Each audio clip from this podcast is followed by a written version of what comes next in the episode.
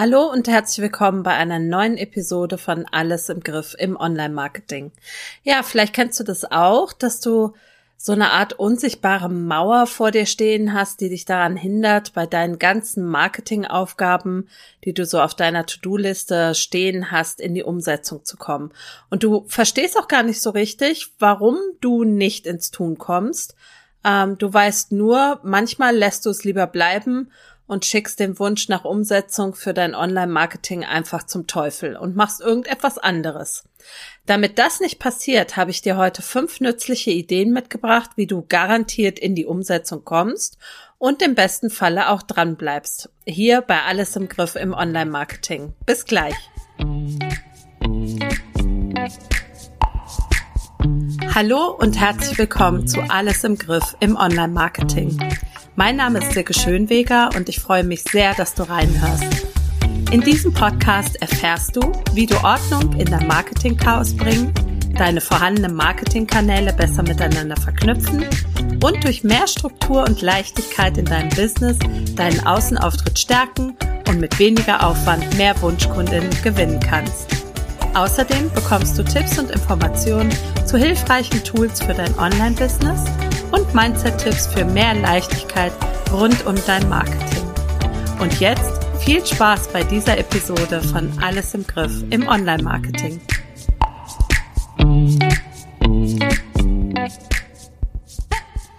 Ja, das ist schon so eine Krux mit dem, mit der Umsetzung im Online-Marketing oder überhaupt auch im, im realen Leben. Ähm, es gibt Menschen, die können das einfach richtig gut mit der Umsetzung. Ja, die nehmen sich irgendwas vor und die bleiben eben dran, bis es erledigt ist. Ähm, Hand hoch, wer so ist. Ich bin's nicht. Ähm, aber zumindestens bin ich es im Privatleben nicht. Ähm, Persönlich halte ich mich für semi-umsetzungsstark, um das mal zu sagen. Also während es im privaten Bereich oftmals an der dauerhaften Umsetzung von Vorhaben mangelt, ich sag mal nur so mehr Bewegung, mehr Schlafen, ähm, die Wohnung aufgeräumter halten etc. pp, ähm, kann ich da in Bezug auf meinen Content und die Content-Erstellung immerhin noch bessere Erfolge erzielen oder inzwischen bessere Erfolge erzielen. Wie ich das persönlich mache, das erfährst du auch gleich noch, das erzähle ich dir gleich noch. Ähm, also die eine Gruppe Menschen sind quasi die, die so lange dranbleiben, bis sie es erledigt haben. Ja, das sind die ja Umsetzungs- oder Durchsetzungsstarken.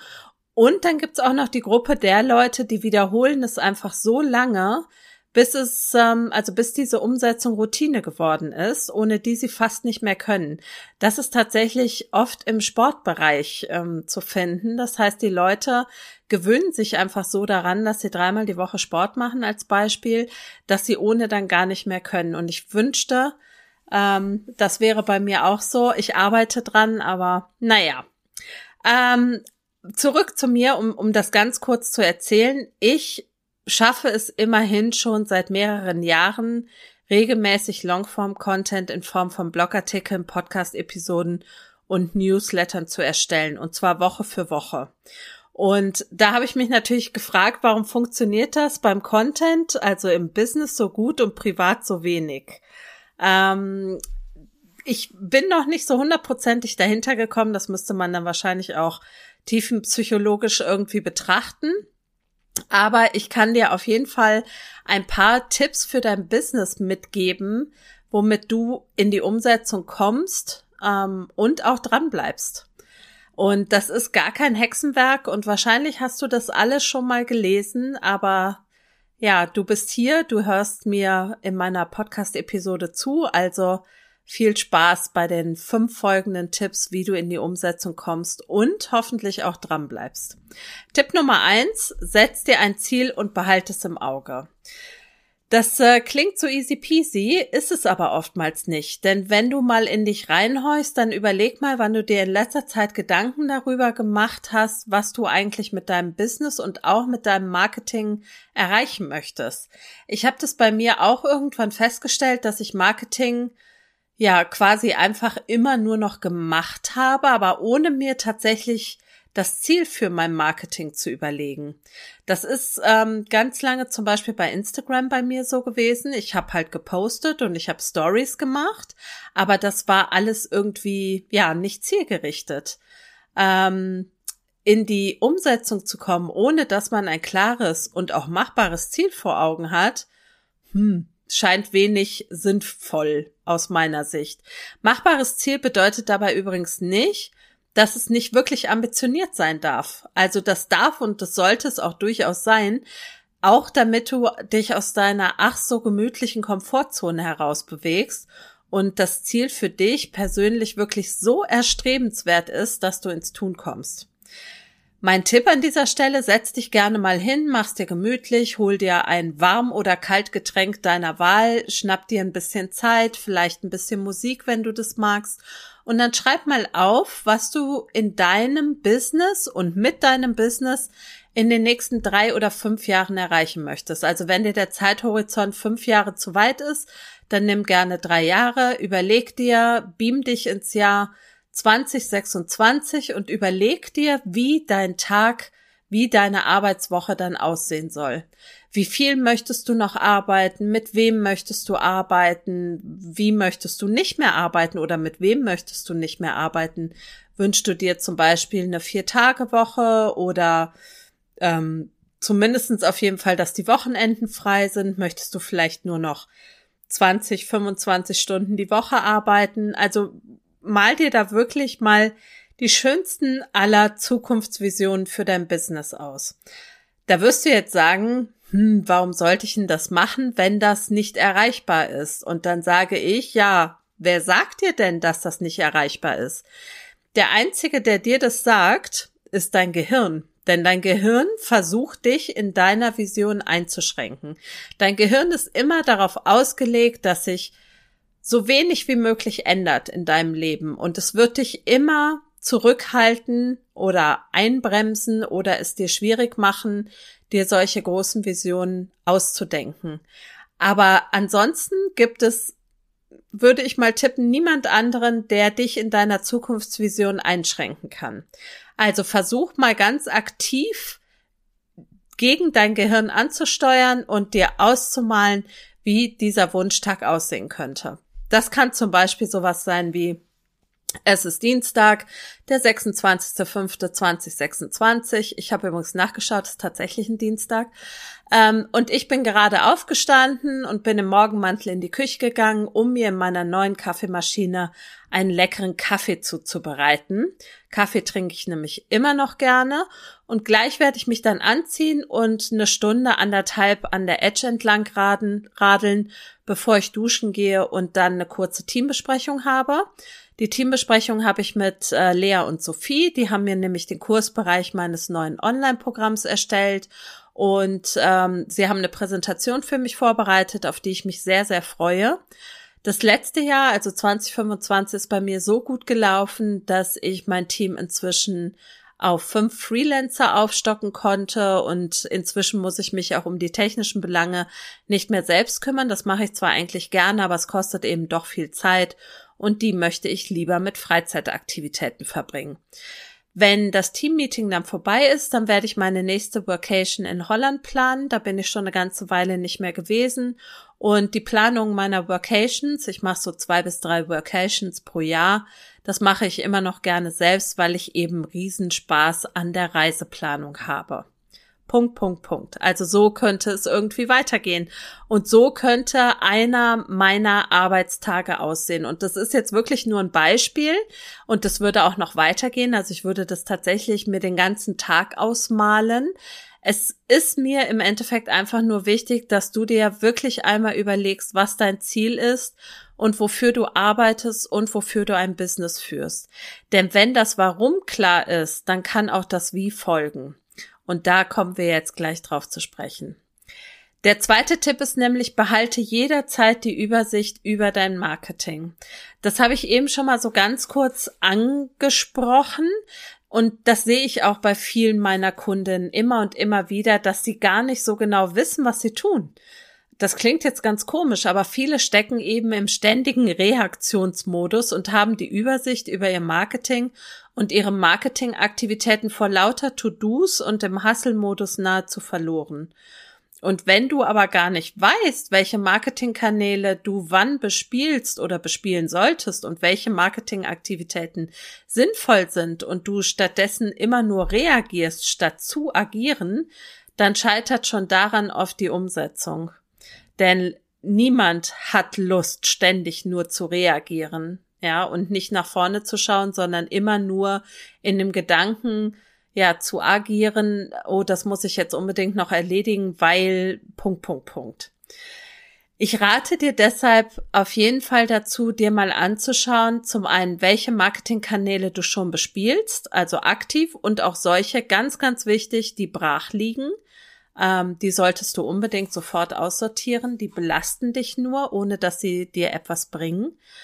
Dann schau dir an, welche Marketingaktivitäten du wie oft vornimmst und wie sinnvoll diese Marketingaktivitäten sind. Also Stichwort äh, Return on Investment. Also angenommen, du gibst im Monat fünf Stunden deiner Arbeitszeit in einen Kanal, gewinnst aber monatelang darüber keinen Kunden, dann ähm, musst du dir die Frage stellen als Unternehmerin, ist das sinnvoll, dass ich meine Zeit in diesen Marketingkanal ja, ähm, rein investiere.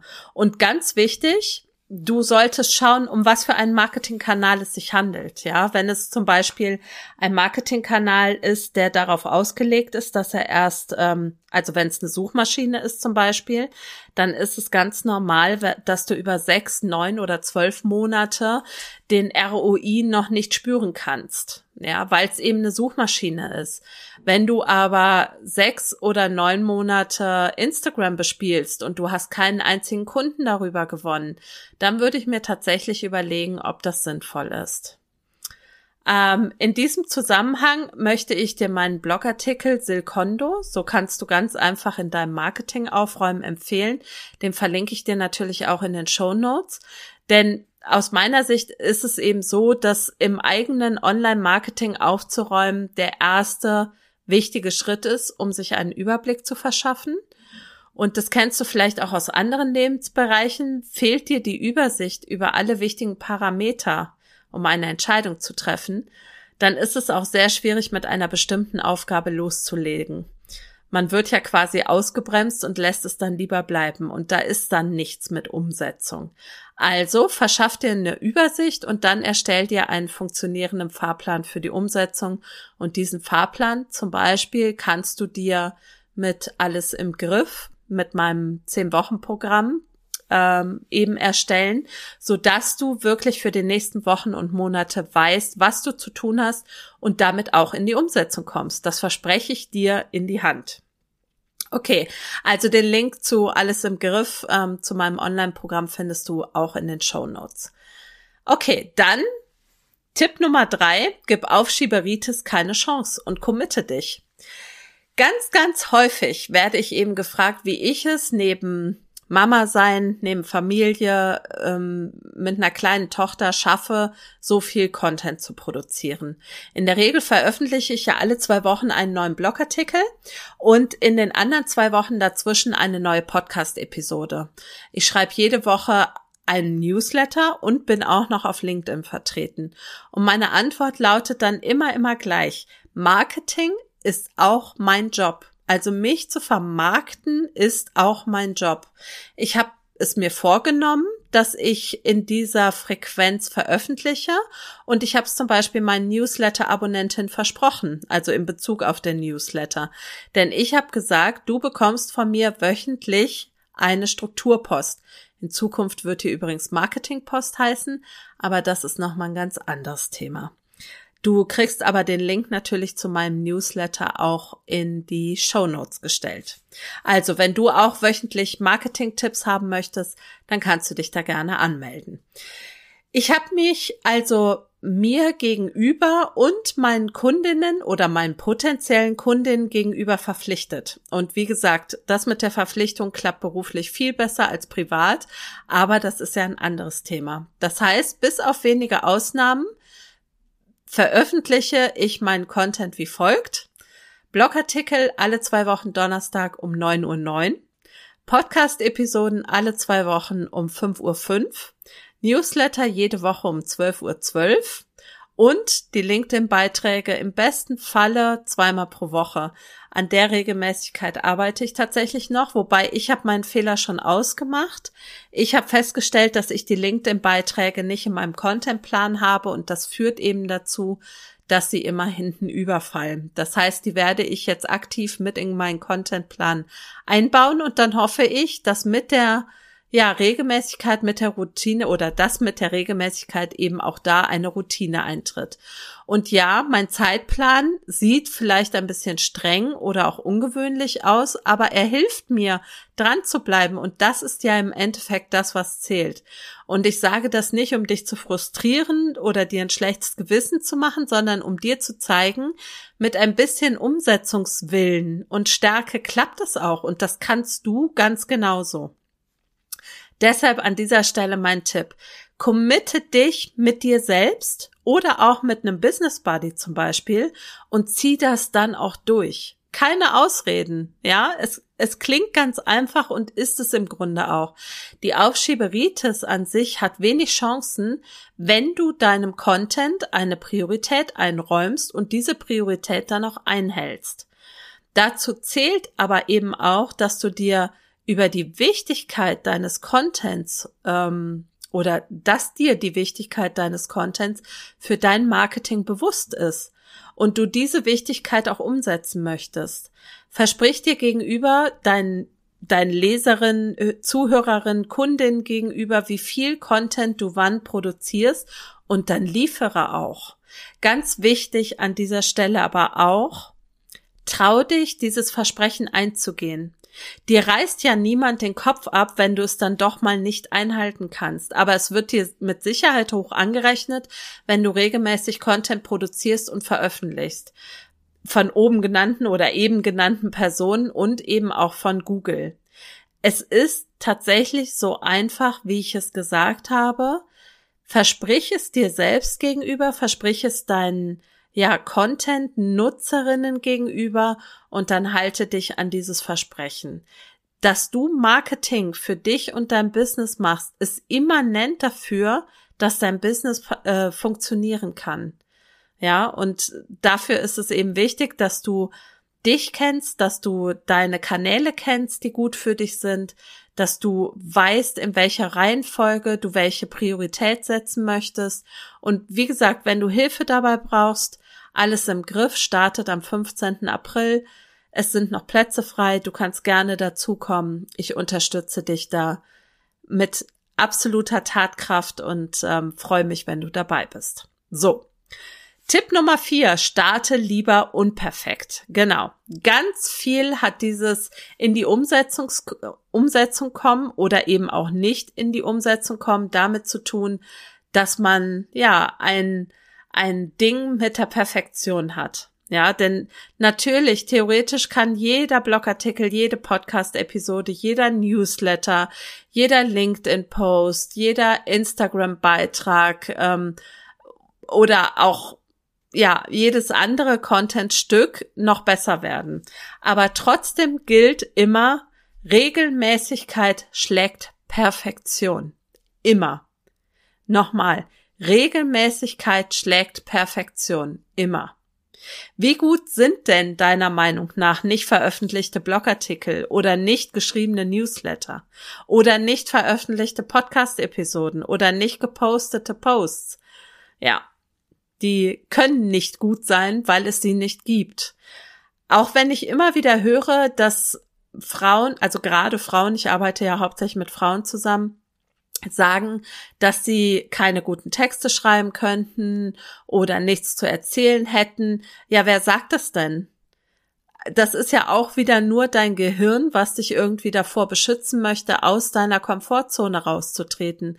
Aber jetzt mal Hashtag Real Talk an dieser Stelle. Es ist nicht so, dass 10.000 Leute darauf warten, vielleicht irgendwann mal, aber jetzt wahrscheinlich noch nicht, dass 10.000 Leute darauf warten, dass du deinen nächsten Blogartikel veröffentlichst.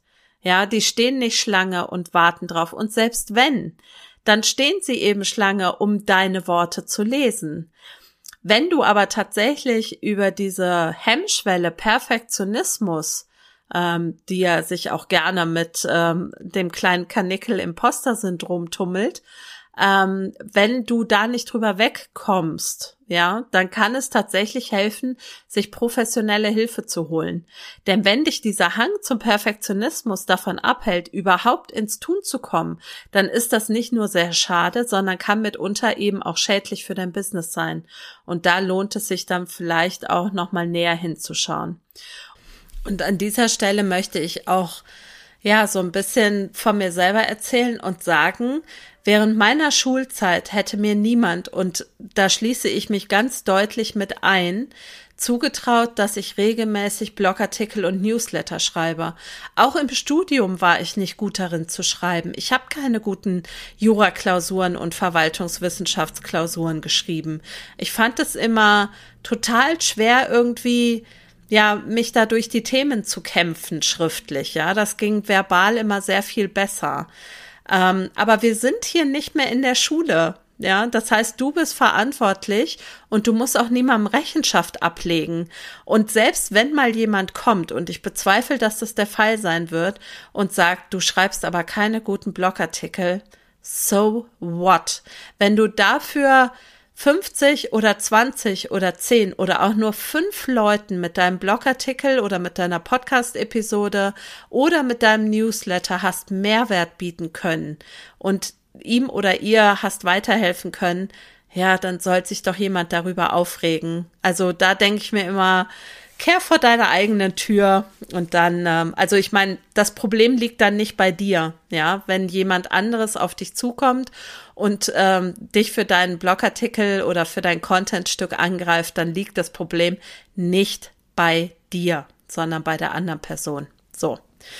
Warum driftet eigentlich jede Blog, äh, jede Podcast-Episode in eine Mindset-Episode ab? Ich weiß es auch nicht. Okay, dann last but not least der fünfte Tipp. Vertraue dir selbst. Ja, und jetzt sind wir auch tatsächlich bei einem richtigen Mindset-Tipp. Ähm, auch wenn natürlich, wie gerade schon gesagt, die anderen Punkte auch immer mit Glaubenssätzen und Mindset zu tun haben. Aber wenn ich sage, vertraue dir selbst, dann meine ich damit, du bist die Chefin in deinem Business und du triffst die Entscheidungen. Das ist dein Job.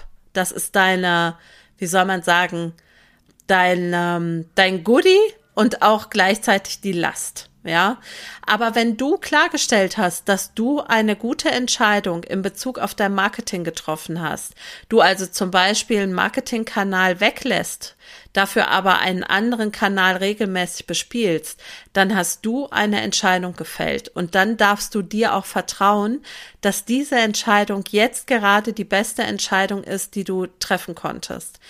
Und versteh mich nicht falsch, der Weg zur Entscheidung ist schwierig und vielleicht kannst du den nicht alleine gehen.